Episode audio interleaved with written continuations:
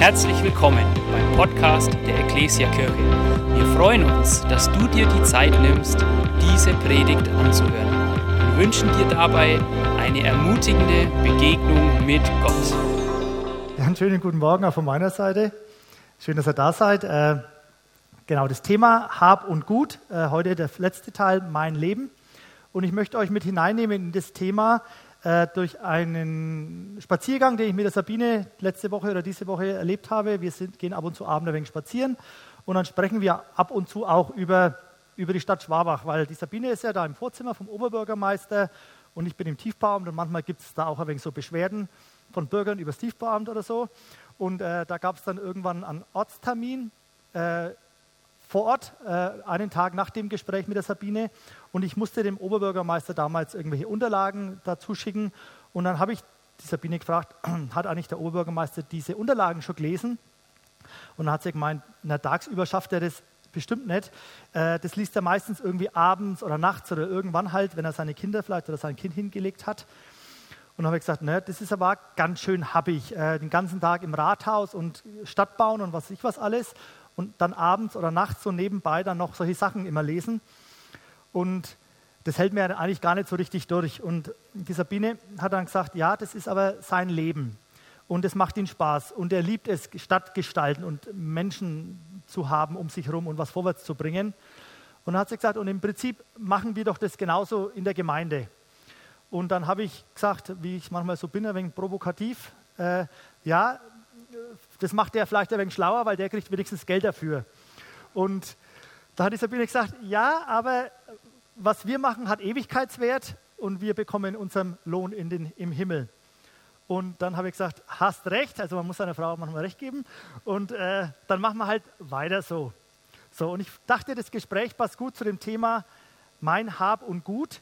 Und äh, da hat ja Jesus gesagt, wir kennen diese Überschrift über das Gesamtpredigtserie, wo Jesus sagt, auf dem Geben liegt ein größerer Segen als auf dem Nehmen. Und das gilt auch für mein Leben. Die drei Punkte waren ja Fürbitte, Treue, letztes Mal Umgang mit meinem Geld und heute mein Leben, mein Potenzial, meine Fähigkeiten, meine Zeit, meine Lebenskraft. Und mir ist bei dieser Predigtserie das Gleichnis vom Jüngling äh, in den Sinn gekommen, der ist ja mit Jesus spazieren gegangen, dieser Jüngling, und hat dann gesagt, ja, ich lebe ja eigentlich, ich kümmere mich um meine Eltern, so diese Fürbitte, und ich halte alle Gebote ganz treu, diese Treue, dieser zweite Punkt. Und dann hat er gesagt, Jesus, was muss ich denn jetzt noch machen? Was, welches ist mein nächster Schritt? Und dann hat Jesus gesagt, der nächste Schritt ist, verkauf deinen Besitz und gib es den Armen. Das ist unsere letzte Serie, mein, mein Geld, mein Umgang mit Geld und mein Haus. Und dann sagt Jesus, und dann komm und folge mir nach. Das ist der vierte Punkt mein Hab und Gut, ich selber. Wenn, wenn ich nichts mehr habe, wenn ich alles hergegeben habe, dann bin ich noch da und dann sagt Jesus, gib mir dein Leben, folge mir nach. Und die Frage, die wir uns heute stellen wollen, warum sollte ich eigentlich Gott mein Leben geben? Und als Überschriftspunkt, mein Leben, genau, habe ich dann als ersten Punkt Anspruch folgt Zuspruch. Ich hoffe, ich kann euch damit hineinnehmen in diesen Gedanken. Ähm, und mich hat dieses Gespräch mit der Sabine schon ein bisschen zum Nachdenken gebracht und ich bewundere auf der einen Seite diese Menschen, die so viel Engagement haben, wie unser Oberbürgermeister. Und mich hat es auch ein Stückchen beschämt, muss ich echt zugeben, wenn ich ehrlich bin, weil ich immer wieder, auch, auch in letzter Zeit, auch heute früh schon, wie wir hergefahren sind, wunderbare Sonne, schöne, schöne Bäume, so bunt, habe ich gedacht, äh, warum fährst du da eigentlich her? Du könntest doch auch wandern gehen. Ähm, und ich habe die letzte Woche immer wieder mich gefragt, wieso magst du das eigentlich alles hier? Wieso wieso baust du diese Supportkirche mit auf? Es macht mir unheimlich Spaß zwar, aber es ist auch unheimliche Last. Und äh, so, wir haben es vor zwei Wochen so mitbekommen, was es bedeutet, sein Leben so ganz Gott zur Verfügung zu stellen. Unser mittlerer Sohn, der Tobias, wurde vor zwei Wochen in Ingolstadt ordiniert zum Pastor. Und da gelobt man ja, ich gebe dir mein Leben ganz, so in der Art. Und da ist mir auch der Gedanke gekommen, wenn ich so ehrlich menschlich bin, äh, haben wir da vielleicht ein wenig zu arg christlich geprägt? War es so sinnvoll, dass wir jetzt von drei Jungs zwei Pastoren haben, die, keine Ahnung, so an Existenzminimum wahrscheinlich ihr Leben lang rumkratzen werden oder so? Äh, aber ich denke, das sind einfach meine, meine Gedanken, meine normalen, rationalen, menschlichen Gedanken. Ich bin da Bauingenieur, Techniker, so rationell denke ich da.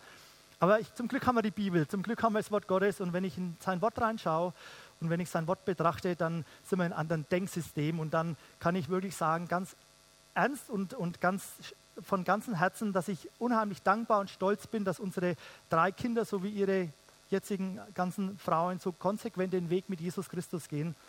Und ich sehe es auch von Gott als eine Ehre für meine Frauen, für mich, dass, dass wir solche Kinder haben und dass auch zwei davon gesagt haben, sie geben sich ganz hin. Also sie geben noch mehr wie ihr. Ich sehe das als Ehre, wenn unsere Kinder, sehe ich als Ehre für mich, wenn meine Kinder mehr Leben geben an Gott, als ich das selber kann und gemacht habe in meinem Leben. Auch wenn es menschlich blöd und unwirtschaftlich ist, es ist einfach richtig.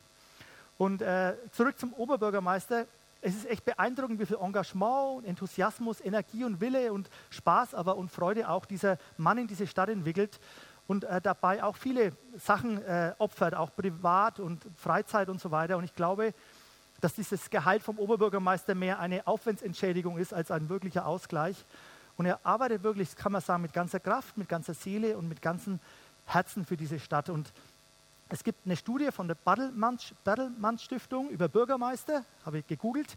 Und äh, da ist die Frage auch, äh, was ist die Motivation von euch Bürgermeistern? Was ist euer Anspruch? Und die sagen, die, alle obersten drei Punkte waren weit über 90 Prozent.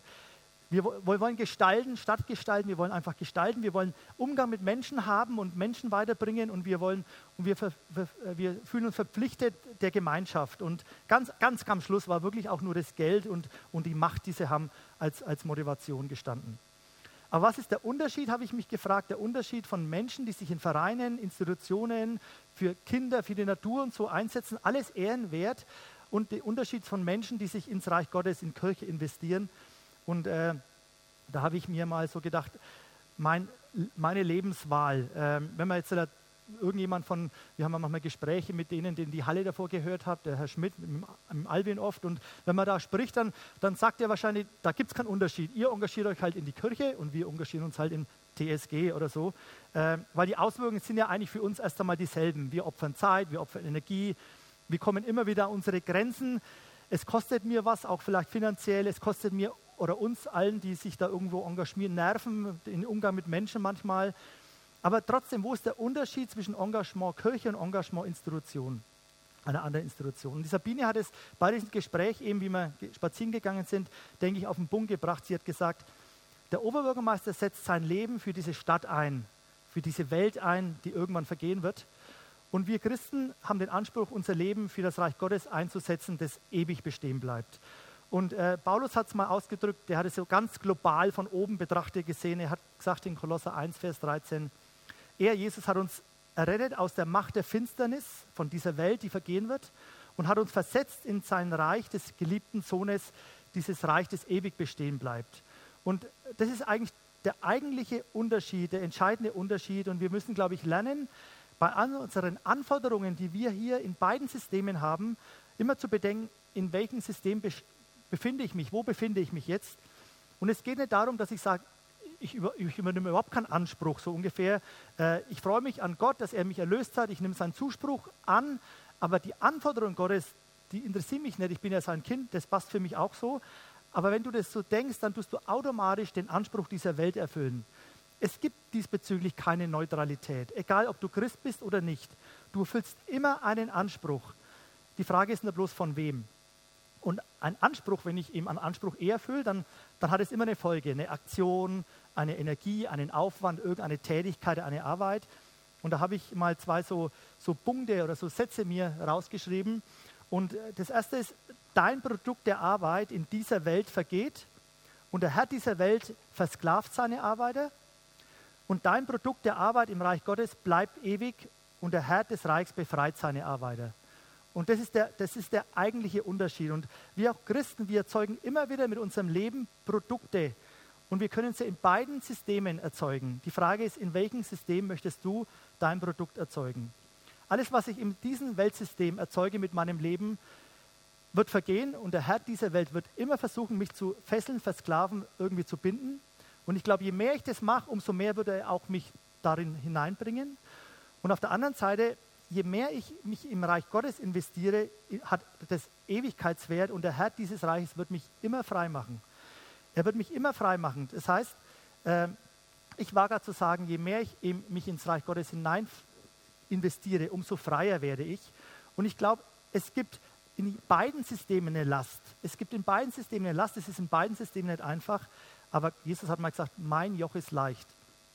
Und hier geht es aber nicht, das wollte ich echt einmal ausdrücklich nochmal sagen, hier geht es nicht darum, dass wir jetzt irgendwie Leute suchen für irgendwelche Mitarbeit im Reich Gottes, sondern im Reich Gottes zu arbeiten bedeutet auch, der Manni hat vor ein paar Monaten mal eine Predigt über Daniel gehalten, wo, wo der Daniel in seinem Job, in seiner normalen weltlichen Arbeit Reich Gottes gebaut hat. Oder wenn du deine Kinder zu ihm hinprägen möchtest, wenn dies ein Herzensanliegen ist, dass diese Kinder mal ihn gehören, dann, Max, dann arbeitest du in dieser Welt im Reich Gottes. Oder wenn du dich mit Freundinnen beim Kaffee trinken triffst, aber gehst nicht hin nur bloß zum Spaß, sondern hast dieses Herzensanliegen, diese Freundinnen vom Reich Gottes, von Jesus zu erzählen, dass sie ihn kennenlernen, dann arbeitest du auch ein Stückchen im Reich Gottes. Man kann auch in die Kleingruppe gehen bei uns und im anderen Reich arbeiten, indem ich sage, ich gehe hin, aber was bringt es mir und passt es für mich und keine Ahnung was. Äh, oder du kannst auch in die deine Kleingruppe gehen und sagen, ich gehe dahin, um den anderen was zu geben, dass ich die anderen aufbaue und auch was geben zu kann. Und ich glaube, da können wir uns prüfen, in welchem System wir leben. Das zeigt eigentlich unsere Gedanken, mit welchen Gedanken wir uns beschäftigen. Und das, das hat mal Paulus auch gesagt. Er sagt, ihr müsst euren Sinn erneuern. Ihr müsst ihr, ihr, ihr, fügt euch nicht in das Schema, dieses Denkschema dieser Welt ein, sondern ändert euer Sinn, sagt er in Römer 12, Vers 2. Und äh, Paulus sagt dann auch, es kommt nämlich nicht darauf an, dass du irgendwas magst, sondern es kommt darauf an, dass du auf der richtigen Spur läufst, dass du im richtigen System läufst, dass du, dass du nämlich Aktionen magst, die daraus danach Ewigkeitswert haben werden. Und Paulus erklärt es auch einmal im 2. Korinther 11, das war, dann, das war dann fast schon peinlich, dass er das alles aufzählen musste. Der wollte es eigentlich gar nicht, aber die Korinther haben ihn irgendwie dazu gezwungen.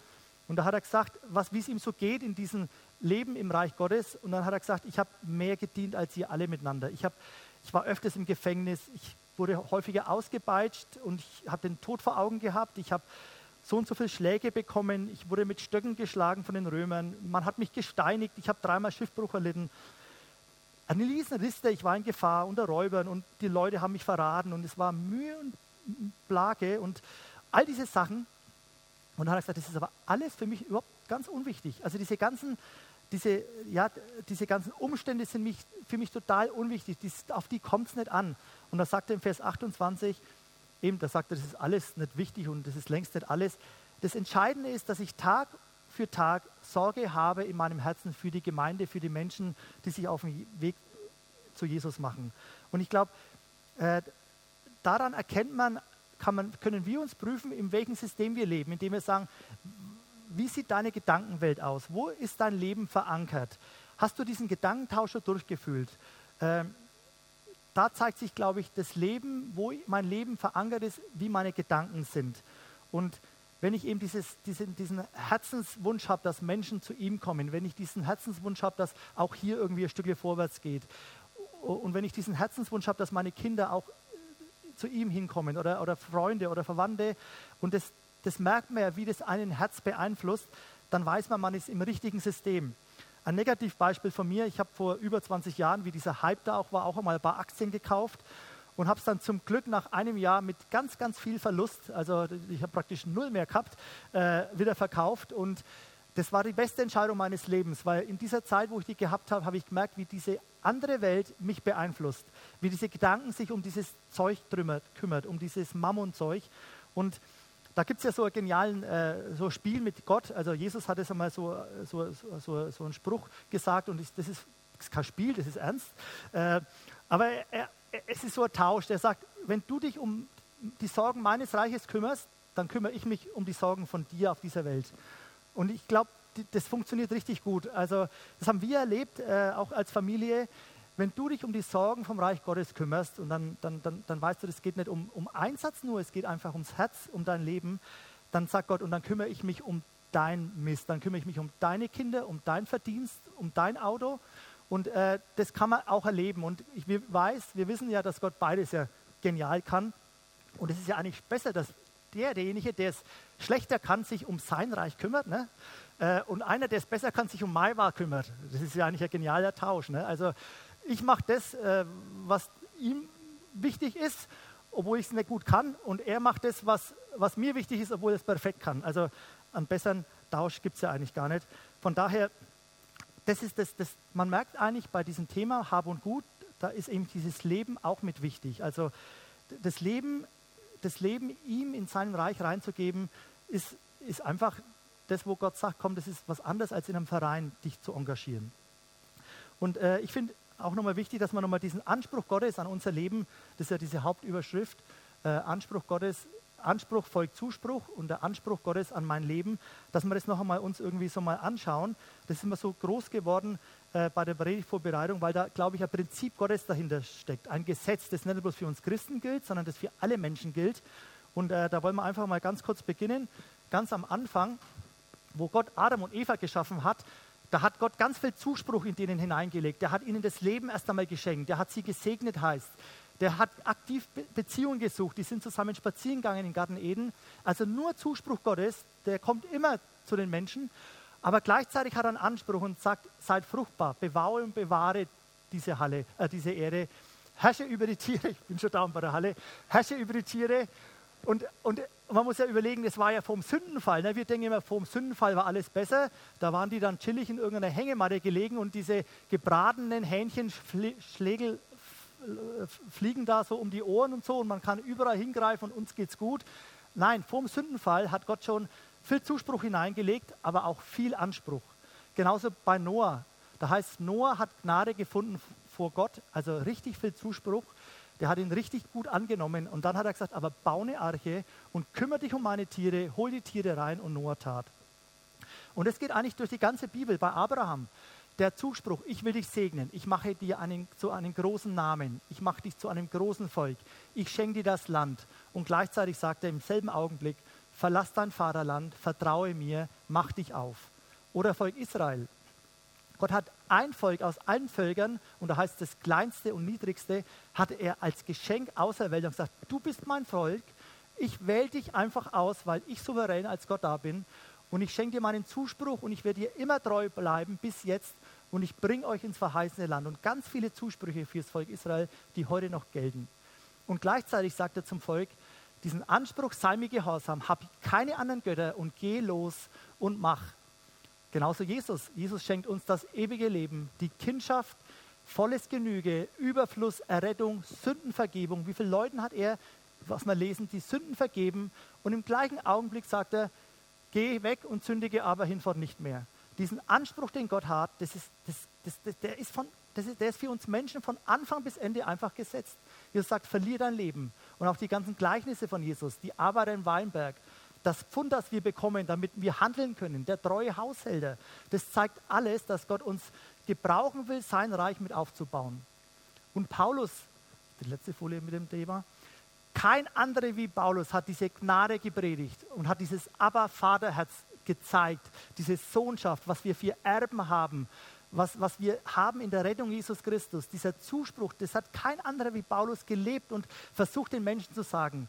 Und gleichzeitig sagt er, ich und mein Team sind immer Sklaven Jesu Christi. Und in 2. Timotheus 2 hat er fünf Begriffe für seine Nachfolger, seine Mitarbeiter gehabt. Ihr seid Soldaten, Gehorsam, Befehl, Einsatz, ihr seid Sportler, trainiert, schaut auf das Ziel ausgerichtet, ihr seid Landwirte, setzt euch ein für die Ernte, sät, ihr seid Arbeiter, ihr seid Sklaven. Und gleich ganz bis zum letzten Buch der Bibel in Offenbarung, da gibt es ja diese sieben Cent-Schreiben, das sind diese, diese Gemeinden diese, diese, ja, diese Zusammenfassung der Gemeinden Jesu Christi, diese kostbaren Gemeinden, wo Jesus alles dafür gegeben hat, er hat diesen riesen Zuspruch an diese Gemeinden, erkauft durch das teure Blut Jesu Christi. Und zwei Gemeinden von diesen sieben wurden nicht getadelt. Und es sind die beiden, die diesen Anspruch angenommen haben bis zum Schluss. Das war die verfolgte Gemeinde und es war die Gemeinde, die rausgegangen ist, evangelisiert hat. Und da sieht man eigentlich, dass, dass bei Gott dieses Prinzip Zuspruch, da ist, von Anfang an schenkt er uns Zuspruch und ganz viel Liebe und Entgegenkommen. Aber auf den Zuspruch folgt immer der Anspruch. Folgt, Zuspruch folgt immer Anspruch. Gott hat uns herausgerufen, befreit, befähigt, beauftragt, damit was passiert, dass die Herrschaft Gottes aufgerichtet wird. Und ich finde es genial, dass wir als Menschen mit teilhaben können, Gottes Herrschaft aufzurichten. Und wenn ich hier mal nicht mehr hier sein werde, sondern im Himmel, dann werde ich dort auch noch mitarbeiten dürfen, die Herrschaft Gottes aufzurichten. Äh, genau, wir waren jetzt im, in dem ersten Punkt, ich, hoffe, ich habe es ein wenig so rüberbringen können, nach diesem Zuspruch Gottes folgt der Anspruch. Und habe das ein bisschen erklären können. Und jetzt wollen wir uns im zweiten Teil anschauen, was es bedeutet, wenn wir diesen Anspruch annehmen und unser Leben in diesen Anspruch leben wollen. Und äh, da wollen wir uns ein Beispiel anschauen aus dem Alten Testament. Und zwar ein Mann, äh, der als Baby und als Jugendlicher sehr viel Zuspruch bekommen hat und dann als 70-Jähriger den Anspruch Gottes angenommen hat. Weiß jemand, um es gehen könnte? Also es war Mose. Die Geschichte von Mose kennen wir ja fast, oder viele wahrscheinlich, wenn ihr lest, ruhig nochmal im zweiten Buch Mose.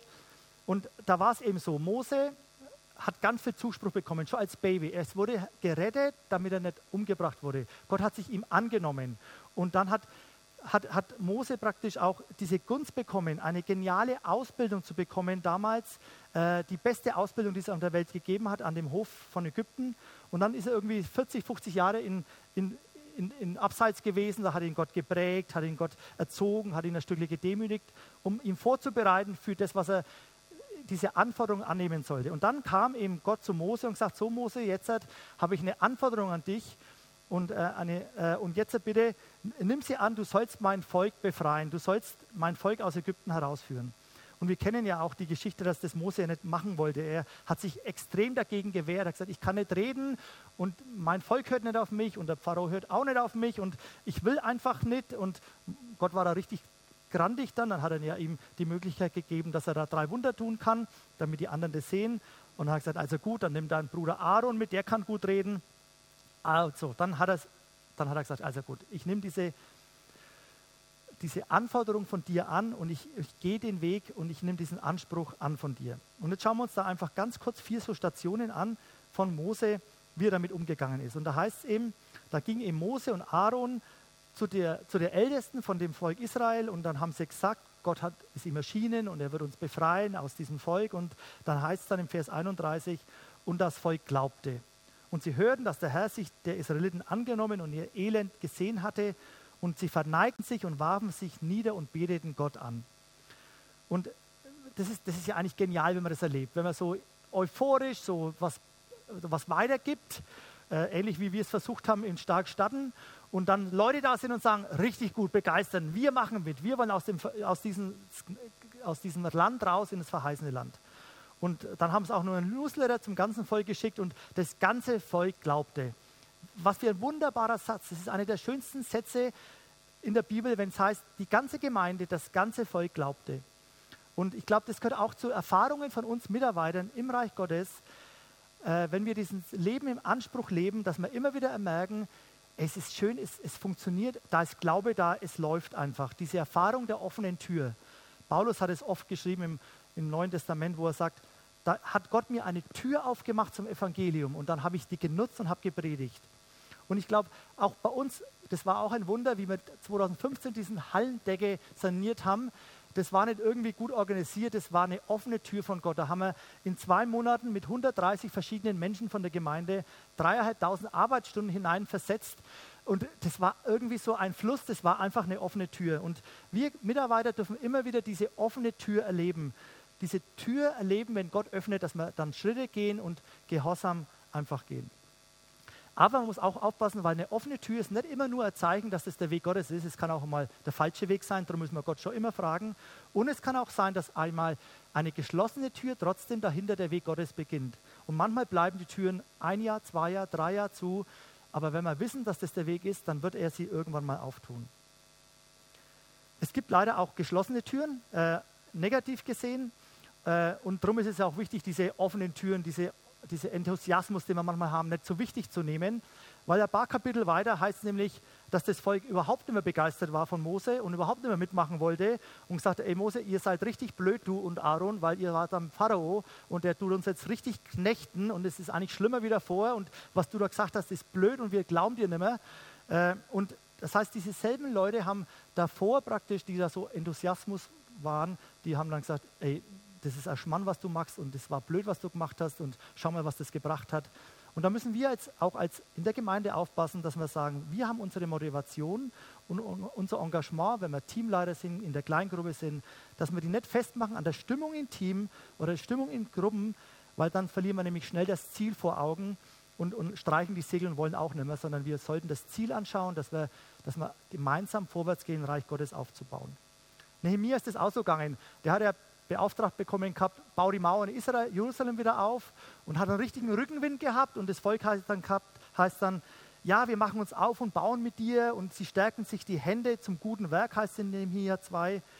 Und zwei Kapitel später heißt da kam das ganze Volk Juda zu Nehemiah und sagt, die Kraft der Träger ist erschöpft und da ist viel Schutt und wir schaffen es nicht, an der Mauer zu bauen. Der, ja, da war der Rückenwind plötzlich weg und da muss man aufpassen, dass wir uns nicht abhängig machen von dem Rückenwind und von den offenen Türen, sondern dass wir einfach mutig den Schritt gehen. Wenn Gott Türen aufmacht, dann greifen wir es an und wenn er es zumacht und wir wissen, der Weg ist trotzdem da, dann machen wir einfach richtig gut weiter.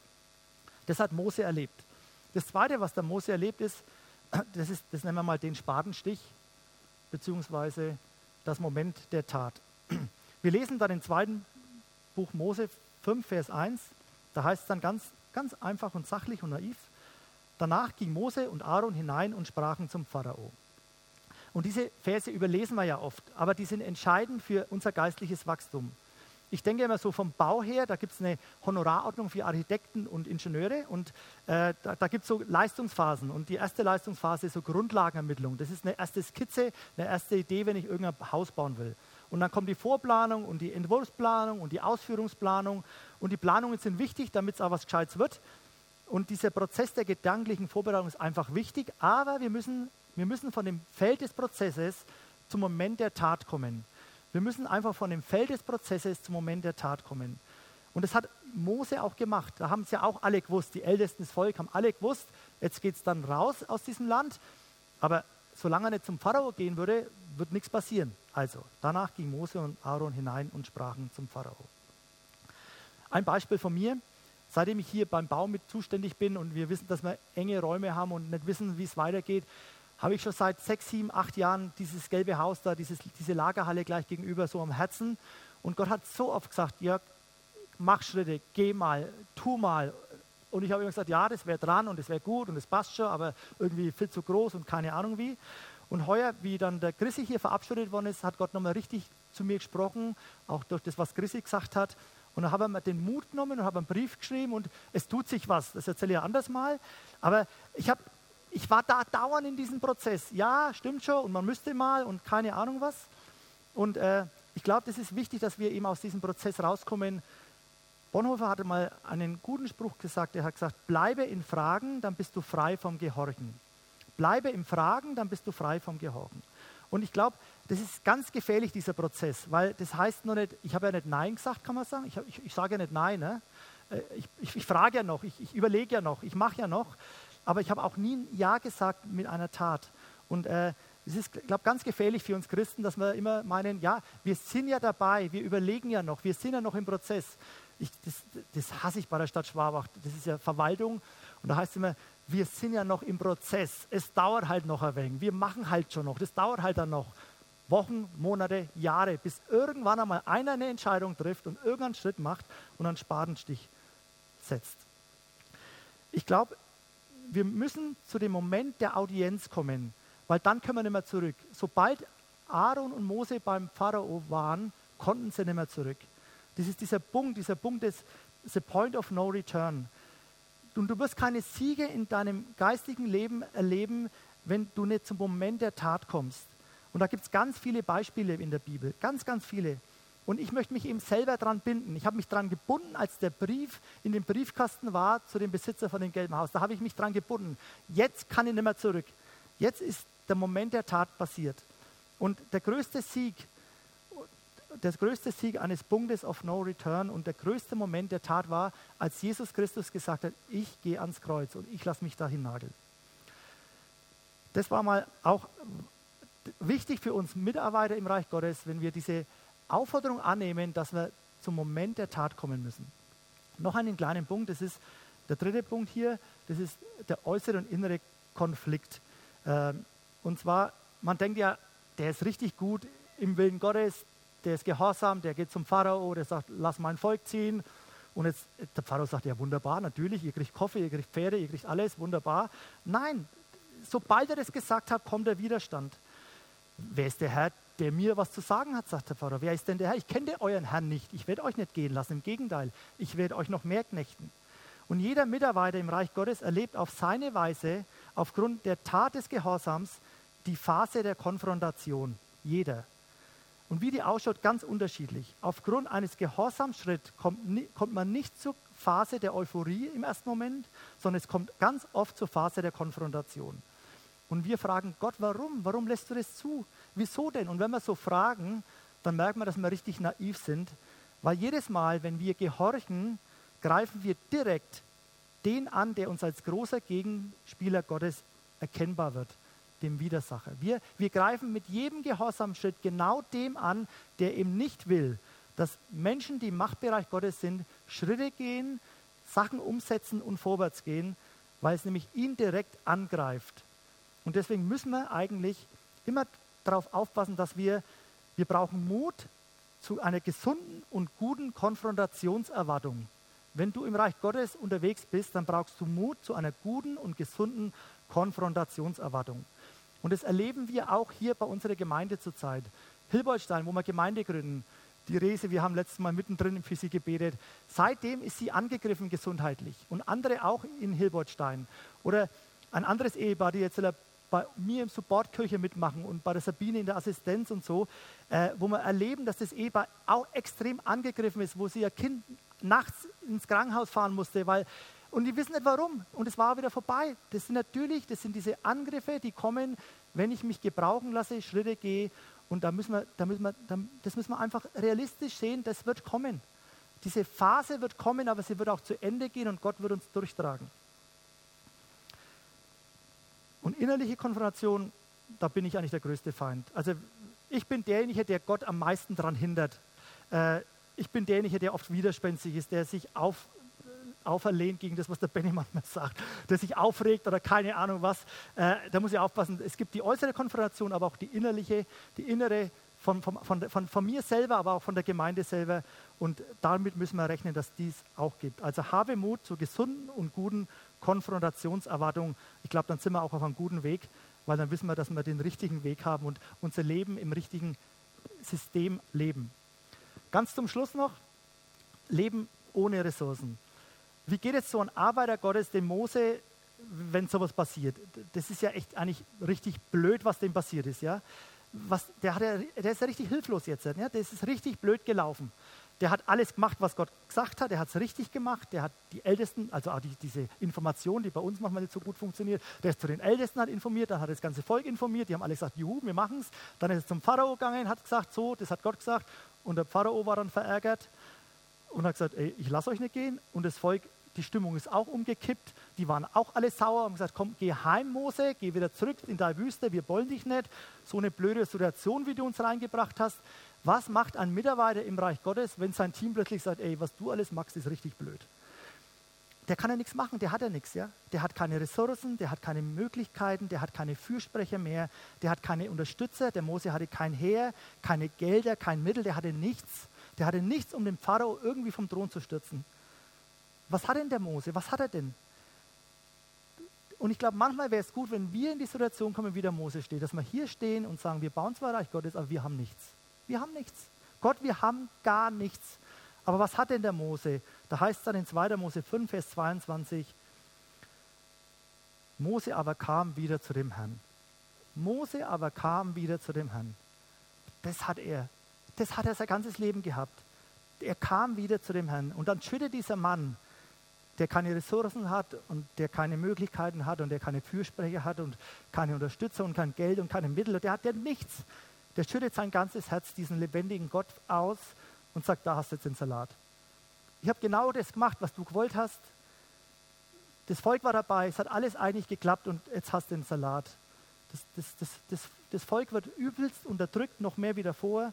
Ich leide mit ihnen mit. Ich stehe da, schaue ganz blöd aus und ich habe nichts, dass ich da irgendwie was unternehmen könnte. Nichts habe ich. Und das müssen wir uns merken. Zur Mitarbeiterschaft gehört immer die Erfahrung, des Hoffnungslosen, des Leeren, das Gefühl der absoluten Unfähigkeit. Das ist irgendwie gemein, aber das gehört zum Reich Gottes dazu. Das hat ja Jesus so genial auch bei sich, äh, mal wie er auf dieser Erde gewandelt ist, seinen Jüngern präsentiert, als diese 5000 Männer und dann diese noch mehr Frauen und Kinder da gesessen waren und Jesus gesagt hat, schau mal, die haben Hunger. Und die haben gesagt, ja, müssen wir ihnen zu essen geben. Und dann sagt Jesus, gebt ihr ihnen doch zu essen. Obwohl er gewusst hat, die haben nichts. Die haben keine Mittel, keine Ressourcen, die haben nichts. Und so schaut auch unsere Mitarbeit manchmal aus hier im Reich Gottes. Wenn wir bauen hier, keine Ahnung, was wir alles bauen, Verbindungsgang mit unseren bisschen Mitteln, mit unseren paar Fischen und Broten, die wir zusammenkratzen, das denken wir ist manchmal peinlich, aber genau das ist das Richtige manchmal. So beginnt Reich Gottes. Zum Glauben, zum Leben in Anspruch gehört das Gefühl der Hoffnungslosigkeit, das Gefühl des Nichts bewirken, das Gefühl, das bringt doch alles nichts, was wir machen. Wie oft war die Sabine früher in Schwabach in der Kinderstunde, hat gesagt, chaotisch, blöd, das ist ein Schmann, was ich da mache, das bringt nichts, das ist einfach blöd, was wir da machen, die Kinder passen nicht auf. Nein, nein, das ist zwar das Gefühl, aber Gott wirkt da ganz anders. Und das ist eine der Kernerfahrungen für einen Mitarbeiter im Reich Gottes, dass ich keine Ressourcen habe und dass ich keine Möglichkeiten und dass ich keine Mittel habe. Und das ist auch die Kernerfahrung, die eben Paulus in 2. Korinther 12 sagt, wo Gott zu ihm sagt, lass dir an meiner Gnade genügen, denn meine Kraft wird in deiner Schwachheit vollkommen. Das heißt, Paulus, Jörg, keine Ahnung wer, ich bumm euch jetzt nicht voll mit Kraft und Energie und Ressourcen, sondern in meiner Kraft, sagt Gott, und in deiner bleibenden Schwachheit komme ich mit euch zum Ziel. In meiner Kraft, sagt Gott, und in deiner, in eurer Schwachheit als Gemeinde Jesu komme ich zum Ziel. Und da merken wir schon, das ist eine ganz andere Form von Mitarbeit. Ne? Die, solche Jobs nehmen wir normalerweise nicht richtig gern an. Ne? Das, solche Jobs gibt es nicht in dieser Welt. Und, äh, aber das müssen wir uns merken. Mose kam wieder zum Herrn. Und das war die Kernaussage von Mose in diesen 40 Jahren Leidenschaft. Der hatte nie, nie Geld, nie Ressourcen. Der hatte nie her der hat immer nur diese Begegnung mit Gott gehabt. Und wir müssen lernen, dass wir unseren Dienst nicht hier als Dienst sehen und dass wir uns hier Donnerstag nicht im Verbindungsgang treffen und sagen, äh, machen wir halt ein wenig, sondern dass wir in unserer Begrenztheit, in unserer Schwachheit, in unserem Mangel immer wieder in unseren Diensten zu Gott kommen und sagen, Gott, wir wollen zu dir kommen, wir wollen Beziehung zu dir haben. Es geht um die Beziehung zu ihm, auch in unseren Diensten. Und dann hat Mose das erlebt. Dann kam Manna, dann kamen die Wachteln, dann kam Wasser, dann wurde das Meer geteilt, indem er die Begegnung mit Gott hatte. Ich finde es genial, wie so ein Mitarbeiter Gott eigentlich so in dieser Herausforderung, diesen Anspruch anzunehmen, mit all diesen komischen Dingen, wo uns manchmal nicht gefallen, da durchkommt und Gott ihn eigentlich immer wieder stärkt. Und ich komme jetzt zum dritten Punkt, der heißt, der erste Punkt hat ja geheißen, äh, muss ich selber mal schauen, der erste Punkt hat geheißen, Anspruch folgt Zuspruch, genau. Ich, hoffe, ich habe es erklären können. Der, An der Zuspruch, den Gott uns gibt, der, da folgt immer ein Anspruch. Und dann haben wir gesehen, was es heißt, wenn man lebt, im Anspruch lebt, was es für uns bedeutet. Das haben wir anhand von Mose gesehen. Und jetzt kommt eigentlich ein genialer, kurzer, letzter Punkt. Zuspruch folgt immer den Anspruch. Ich finde es genial, wie Gott ist, weil bei dem schließt sich am Schluss immer der Kreis. Es fängt immer an mit dem Zuspruch Gottes, an unser Leben. Und dann kommt die Herausforderung, seinen Anspruch anzunehmen. Und dann im Vollzug des Lebens merke ich, wie Gott mit mir geht. Und am Schluss kommt dann wieder der Zuspruch Gottes in mein Leben hinein. Und dann sagt eben in 2. Mose 6, Vers 1, der Herr zu Mose, so Mose, jetzt wirst du sehen, was ich dem Pharao tun werde. Er wird sie ziehen lassen mit starker Hand.